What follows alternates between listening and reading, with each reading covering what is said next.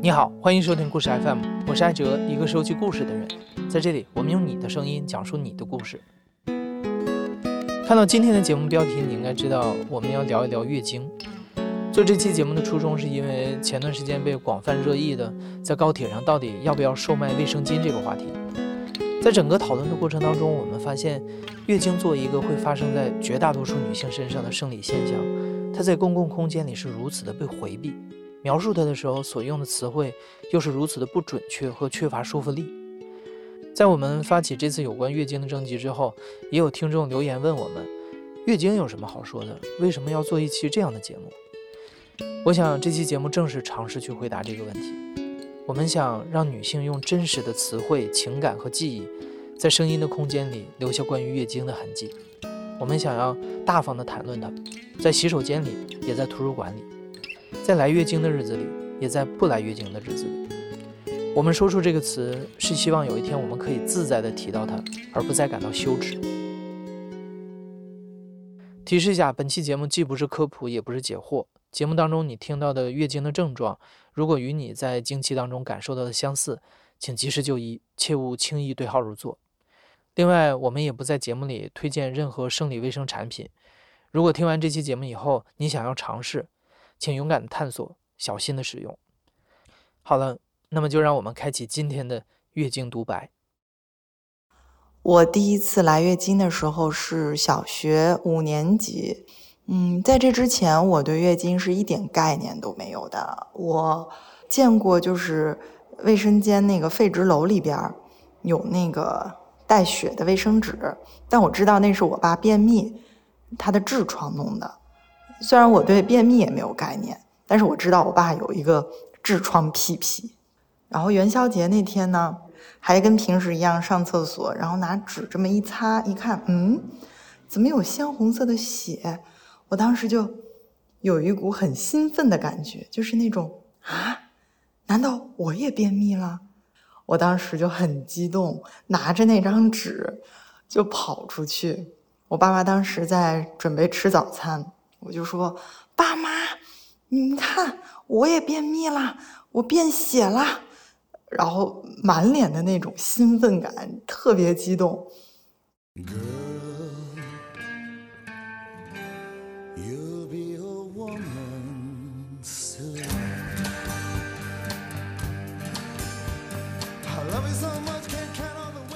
我第一次来月经是在九岁的时候。对你没有听错，当时我正在上小学三年级。等我妈妈下班到家之后，我就把这个噩耗告诉她了。我妈妈虽然告诉我，她觉得这是你从女孩变成女性的一个标志，但是我很讨厌这样的就是形容。我觉得我当时我还是个宝宝，我不想变成女人，我就是个孩子。我记得课间为了去厕所换卫生巾，我特意避开了班上的女同学，每次去都要侦查一下。但是我记得有一次，我避开了所有的同学，却被语文老师发现了。语文老师当时在厕所里，嗯，就是既带着惊讶又又带着关切的，嗯就是说啊，你居然都来月经了。我觉得他虽然对我更多的是一种关心，但是。他的眼神和话语就像一把利刃戳到了我的心里一样，我特别的难受。我觉得我保守的这么好的秘密，哎，终于还是被别人发现了。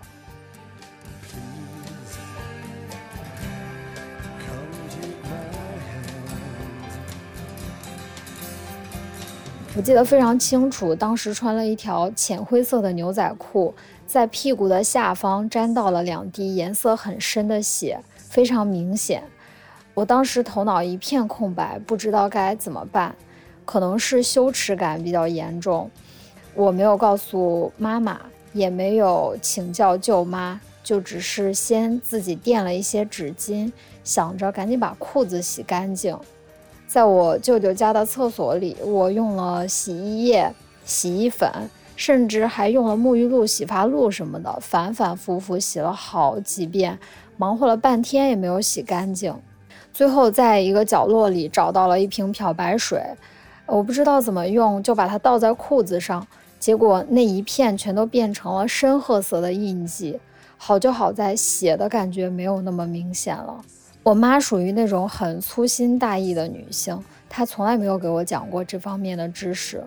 对于月经的了解，只有在初一的生物课堂上，老师把男生叫了出去，留女生这个群体讲过一些相关的这种生理知识。但是这个事情我一直很介意。大学期间，我在和母亲的一次争吵中，我就控诉她对我没有那么关注，指责她不爱我，说她不称职。其中有一条就是她没有在我初潮的年纪告诉我什么是月经，来月经了应该怎么办，更没有为我准备一包合适的卫生巾。现在我年纪更大一些了，我也逐渐明白这个事情不完全是母亲的错。在那个时期，整个社会其实都月对月经很谨慎，而我已经不再是那个会因为来月经感到羞耻、不敢告诉其他人的小女孩了。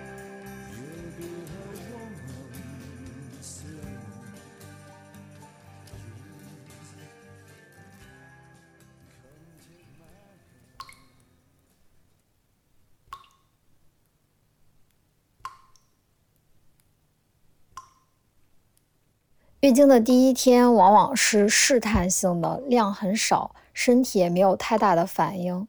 从第二天开始，我属于洪水型的那种，整个人腰酸背痛，非常难受。然后如果两个小时不换卫生巾的话，那个表面就会从上到下全是满的。不穿安心裤的话，是万万不敢往沙发上或者是床上去躺的。就是。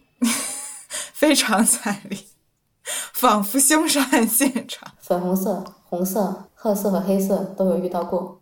感到胸部很胀，身体浮肿，心情烦躁，脸上冒痘等等，一直到月经到来的那一刻，整个身体就会有泄洪一般的舒畅感。因为我来月经的时候，我自己的脸色会特别的惨白，嘴唇也会惨白。还会冒冷汗，反正就是各种不舒服。我一般白天都会用那个最大号的夜用卫生巾，然后上面有时候还会垫上厚厚的一层卫生纸，这样我才不会在啊上课的时候中间就需要出去厕所。然后我我我当时我的母亲她就会拿一个布，然后垫在那个呃垫在卫生纸的下面，然后这样就以防它窜出来。在夏天的时候，其实使用卫生巾是特别不舒服的一件事情，它就是会比较有一个很明显的黏腻感，就是日用。夜用，呃，长的、短的，薄的、厚的，小的护垫，还有稍微有点厚度的护垫，这样。我是南特，今年四十三岁，嗯，因为我小的时候生活在一个很多孩子的家庭，我有，而且有很多女孩，我有四个姐姐，之后我是第五个，他们对待月经的态度。好像不是一件很光彩的事情，给我的感觉，我妈妈跟他们说的时候，不是特别高兴的态度，所以这些都会让我觉得会有一种挺明显的羞耻感，要躲着别人的感觉。直到现在，就是我周围都是我熟悉的人的话，那如果我听到隔壁卫生间有人的话，我也不会换卫生巾，或者说，如果我换了，我也会。就我不会跟这个人打照面，我会等他离开卫生间了之后洗好手了，他走远了，我我才会出来，或者我就会等他先离开了之后我再去换。好像直到现在那种尴尬的感觉都很强烈。嗯，第一次呢，就是我的妈妈给我卫生巾的包装袋，就是我们是在河南，所以她当时用的是舒来，但是我不太懂它是做什么用的。嗯，妈妈就让我拿着这个袋子去帮她买一包新的回来，就说，呃，你到时候跟那个阿姨说，就这个就行。然后我就一个人去我们小卖铺，然后那个阿姨看到之后就非常自觉的，就好像大这个东西呢是大家。都很熟悉的，但是也都不会说出口的东西，他就给了我一包卫生巾，然后我付了钱。就在路上的时候，我的朋友看到了我，就问我说：“你怎么不拿一个袋子装着呀？”这个东西拿着多奇怪呀！我不太懂，但是我没有想到的是，就是在我月经来了之后，很长很长一段时间，我也很自然的像那个时候的他一样，用黑色的塑料袋、长袖的袖口包装我的卫生巾。它没有名字，就是你有这个吗？你有那个吗？我现在想的时候，突然就在这个时候突然有点悲伤。因为他好像在那段时间，他好像是见不得光的。还有的话，就是因为我我是一个少数民族，然后我是一个回族。在我们那个宗教里面，然后女生来呃来月经这件事情，他们是很隐晦很隐晦的。比如说，我们用过的卫生巾是坚决不能出现在我们的厕所里面的。然后家长就会让我们会专门找一个塑料袋，然后把它卷起来，然后最好就不要让其他长辈来看到。而且我们这个宗教的话，它就是就是会更加男尊女卑一点。来月经的时候，然后比如说下面有人去世呀，或者怎么了，会有这样子的集会。那个时候会要去，就是煎那种我们这边叫油香。然后煎油香的时候，一般都是女的去做。但如果你来月经的话，这这件事儿你是坚决不可以做的。然后还有就是上坟的时候也是不可以去的。因为他认为你这个时候你就是不干净的。呃，我觉得在上上大学之前都是对这件事儿都是比较隐晦的。在家里的，就大家在吃饭的时候或生活中，大家都是，尤其在异性，呃，在的时候，你是坚决不能提这件事儿的。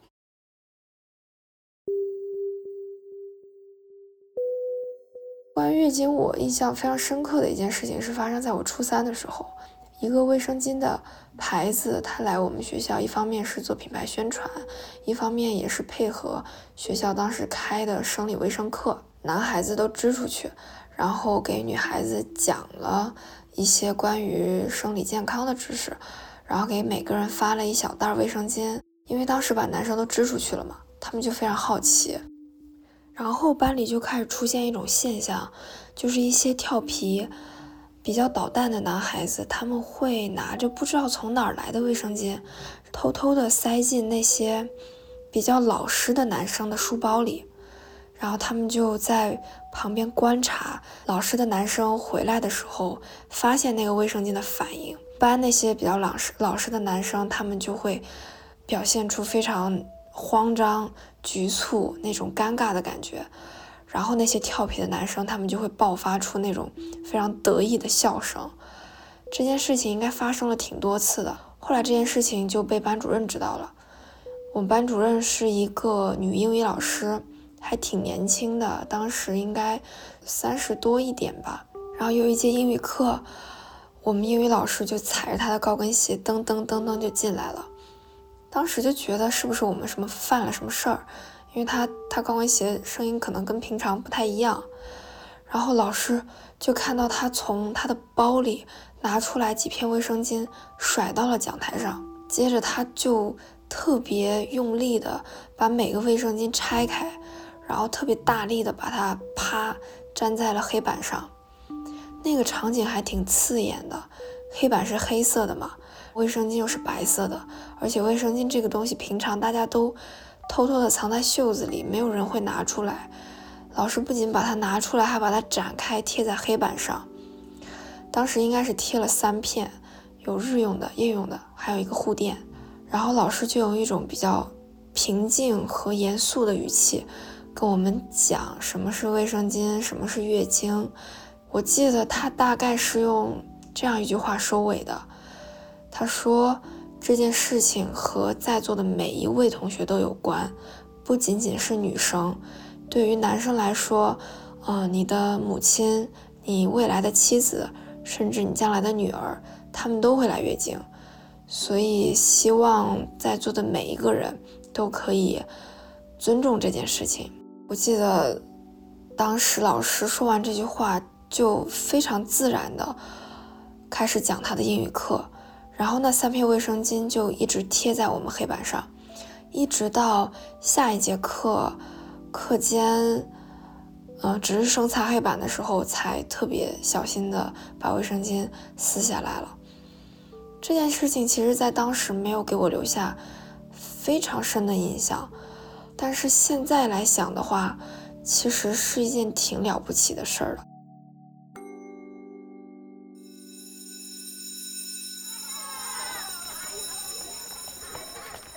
初一的时候，我记得有一件事情很印象很深刻。班里有一个跟我玩的比较好的女生，她坐在我的斜对桌的前一个桌子。然后她有一次来姨妈，就是可能上课的时候漏了，漏了挺多的，因为她弄的椅子上都是印着那个有那个血印。然后她一下课站起来嘛，我就看到她裤子被染的血红的一片，暗红色。我们当时那个校服裤是那种青灰色的校服裤，所以他那个暗红色其实还挺明显的。好像他好像不知道自己漏了特别多，然后我马上就站过去，在他身后边帮他挡住，然后就凑到他耳边跟他说：“我说，嗯，你好像来那个弄到那个凳子上也有，就是他们会，大家都会看你，不管他们是好奇的、善意的嘲笑你，就是那个时候你就会觉得所有人都在注视着你，但是这种注视其实是。”非常让人觉得冒犯、不舒服、恐怖。你会觉得你好像被所有人的视线盯在了原地，因为只有女孩才能明白那种窘迫吧。然后我就跟他一起，我就跟他说：“我说我们要不一起去厕所吧？让他把那个凳子带上。”他就把那个两只手背在身后面，然后把那个椅子。搬起来，贴着屁股，在前面有点半蹲着那样子走，因为那个椅子面贴在那个裤子上面嘛，就既可以挡住那个裤子上的血，然后又可以让大家不要看见那个凳子上面有血。然后我他就这样子在前面抬着半蹲着走，我就在后面帮忙抬着他的那个椅子，然后我们俩就这样子 以怪异的姿势。嗯，这样子走去那个学校的卫生间，然后我呢就在外面厕所外面那个水龙头那里开水龙头，帮他把那个凳子上的那个血冲洗干净。就是这个血迹啊，当它干的时候，或者说是以它原来的形式在地上的时候，你是感觉不带到它有血液的味道。可是这个东西它一旦被水稀释了之后，就会有非常大的血腥味儿，那种血腥味是你不用仔细想，就一下子就能辨别出来的。嗯，这是人的血。当时我拿湿巾一边擦那几滴要干掉的血，然后一边就会觉得空气中扑面而来全都是精血的那个血腥味儿，然后它飘到了空气中每一个分子里面，他们都在大叫，就是甚至我会感觉他们那个声音会大到。呃，经过外面那个走廊的人大喊说：“这个人没有管好自己的月经，让他的经血掉在地上了。”就是这种程度，非常的令人尴尬，也非常令人羞愧。而且那种尴尬和羞愧是你今天收拾好了，然后离开了这间教室了之后，你明天、后天、大后天，你时隔两个月之后，你经过这个教室，你还是会觉得那两滴血就是在那个地砖上，它永远都不会被擦掉，这样。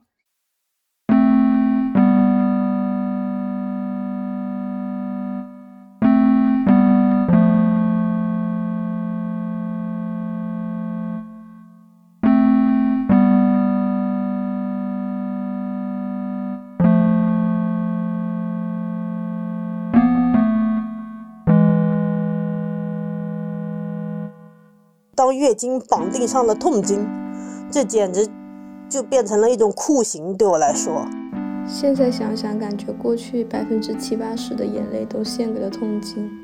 哎呦，听说好像这种以后生了孩子以后就不会这么疼啦之类的，就会有说过这样子的话。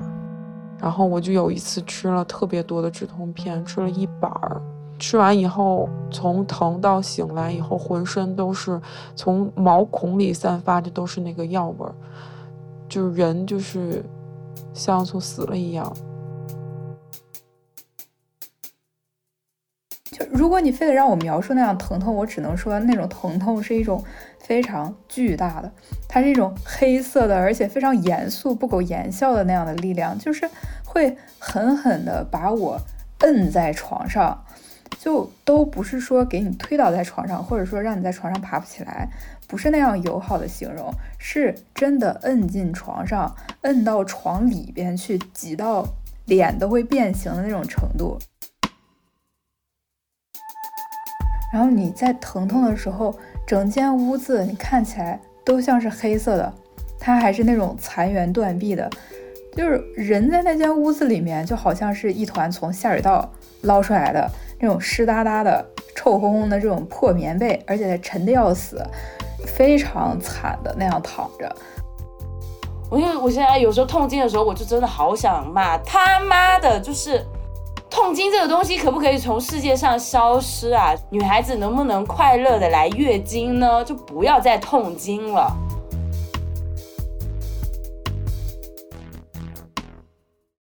我要说明一下，我自己不是专业卖月经杯的商家啊，我也不是说要号召大家都用于去用月经杯。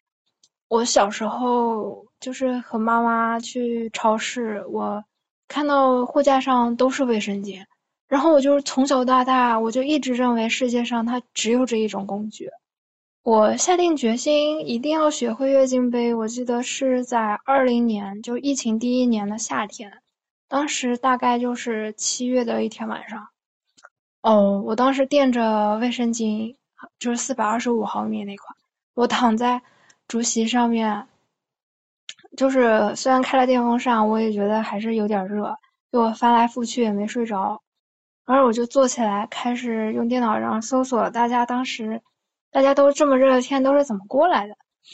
然后我就搜到了棉条还有月经杯相关的，就热心网友他们发的经验帖。哇，当时我就像站在另一个世界大门前，就完全没有想到原来我还有可以有更多的选择啊！所以我自己。前后有搜索了大概有两个月的资料，我就了解了一下他们大概的工作原理，然后我又咨询了一些热心网友，问了一下他们的经验。趁自己心情好，就一定要趁自己心情好的时候，我就听着音乐，然后边边放松边深呼吸，然后自我暗示，我鼓励我自己，就对着电脑上的盆腔侧剖图，我就一只手拿着小镜子。然后半躺着坐在椅子上，用抹了润滑液，然后剪过指甲的手指。我当时真真切切就是了解了一遍自己的生理器官，我就搞清楚了哪里是哪里。啊，这一关突破之后，我就没有那么紧张了。我就继续慢慢尝试，就是用手指探入阴道口，当时闭上眼睛，我感受一下大概的位置，然后我记住那个。月经杯要探入的角度，然后我也清楚怎么样自己会比较放松，我也知道自己宫颈高度大概有几个指节。我现在还有印象，当时做完这些之后，我心情有点激动，其实，但是我又其实长舒了一口气，我感觉啊，自己给自己补完了性教育的一课。啊，用月经杯两年之后，就我现在也已经成了。一个比较熟练的老手，啊，出野外的时候，我在一个很小的厕所隔间里，我也能很快的取换完成。啊，那之后我还发生了一件事儿，就是在今年特别热的夏天，我当时走在地铁下面，准备回去，我记得穿的就是条蓝色的裙子。嗯，快走到拐弯角的时候，就身后就是突然走上来一位就是穿着制服的地铁工作人员，啊，是个小姐姐。当时用很温柔的语气小声提醒我，就是她跟我说啊，你的裙子后面脏了，需不需要去卫生间处理一下？当时我先是惊讶了两秒，啊，然后我马上就和小姐姐说我自己快回去了，就是也没有关系，谢谢。就是我走在回去的这段路上，我突然就发现自己一点都不慌张了，甚至我还很淡定。就是就是对于这个反应，我自己感觉到有点开心。所以我站在地铁口外面，我就就也在感叹自己的变化。我在思考啊、这是为什么？就是我为什么会有这样的变化？哦，不能说这一切都是月经杯的功劳，嗯，但我一定要感谢我自己，就愿意迈出探索的这一步。就是作为一名一名女性，我的身体本来就是这样的。月经这件事情，它就是正常的一种生理现象。我珍惜他在的日子，我也想像这样和大家一起谈论他。和大多数的女生不太一样的是，我是一个非常期待来月经的人，是因为我在大学的时候查到了，查出来了我有多囊卵巢综合症这样的一种病，或者说是一种症状吧。是因为上了大学了之后，我非常的不重视自己的作息，休息的时间非常的少，然后我心里面还总会给自己非常大的压力，因为我是一个非常敏感的人。嗯，不到一两个月之后，我突然之间发现我的月经开始不正常了，它从正常的血色变成了一种褐色的膏状体，同时伴随着那种非常稀薄的。褐色的血水，可是它就是完全变了，变成了另外的一个样子。然后我的周期也从一个月来一次变成了大概十五天左右，半个月就要来一次这样的情况。而且我完全不知道它哪天要来，哪天要走。我我会觉得非常的害怕，因为我觉得自己好像是得了那种什么不治之症啊这样的。然后同时我又非常的期待。他自己能变好，所以每天我都在我希望来月经和不希望来月经之间来回的跳转，因为他来，他有可能下一次变好嘛，但是又希望他别再来了，因为这样频繁的不正常的月经就是非常的令人 惶恐，也令人非常的焦躁。月经其实彻底变成了我完全没有办法控制的东西，最后还是呃克服住了恐惧的心态去。看医生了，他这个病他是长期的，而且没有明确的发病原因，所以也就证明他其实很难被治愈，所以我必须要接受它长期的伴随着我的这样的一个事实。每个月看到有正常颜色和流量的这样的经血出现在卫生巾上的时候，我都会觉得哇，欢欣雀跃，就是这样的心情能保持好一阵儿。我就会在想，我说下个月我一定要更精心的对待自己。我说我要舒缓我自己的压力，然后好好的摄入碳水和蔬菜，饮食作息都要调整好。然后我会非常充满期待的去迎接另外一个新的这样的月经的到来。我记得当我在看《伦敦生活》的时候，有一个绝经的。呃，女性在那里面跟女主角大概是讲了这样一个意思的话，就是说，我觉得我现在感觉到前所未有的自由。但是有的时候我就在想，或许女性的月经才是女性内心深处真正的自由，我们没办法控制，所以它才是无拘无束的，它才是毫无顾忌的，它可以在体内让我们感觉到疼痛，这种疼痛。是完全不会顾及你想不想要，是不是能承受，他也可以像小孩子一样，像坐滑梯一样，非常快乐的尖叫的这样流出来、淌出来，完全不管这个身体的主人是不是愿意。我有的时候在想，或许他才是所有女性外在的，例如教养啊、忍耐啊、温和啊这种种种打着引号的美好品质。下面最根本和最自由的样子。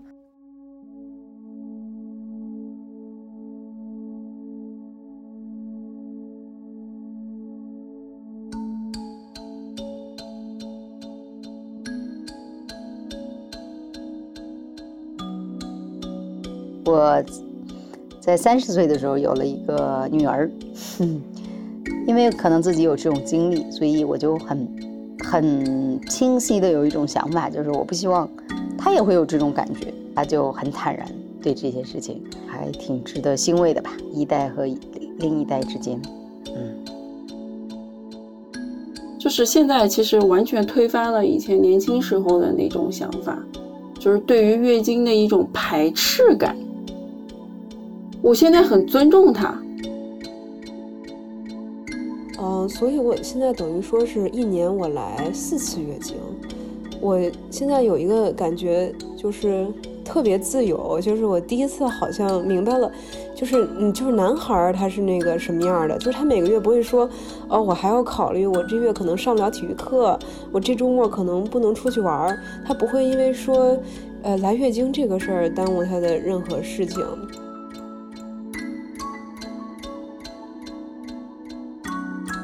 Life is very precious.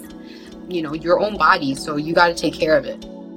微博上有一个话题叫做“散装卫生巾”，四五十片卫生巾装在一个透明的塑料袋里面。我当时觉得，怎么可以用这样的卫生巾呢？怎么可以有人对自己的私处健康这么的不负责任呢？结果底下有一个回复，我现在每每想起都特别的戳心。他说：“我有难处。”同为女性这四个字，就是让我狠狠共情了。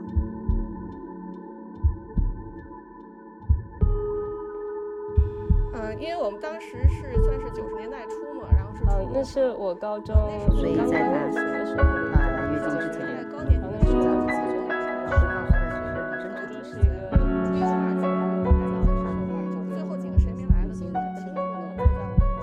最后，感谢参与本次节目录制的所有女性们，她们是思思、乐乐、maybe、小 L、十七、椰子、南特、晴天、小园子、Labby、小圆、小王、阿闪、透明梯子、老周、煤球他大姨、小歪、冰块、J 先生、可明、依晨、Bill、楠楠、阿素、王毛、一和一米，以及所有谈论和普及月经知识的女性。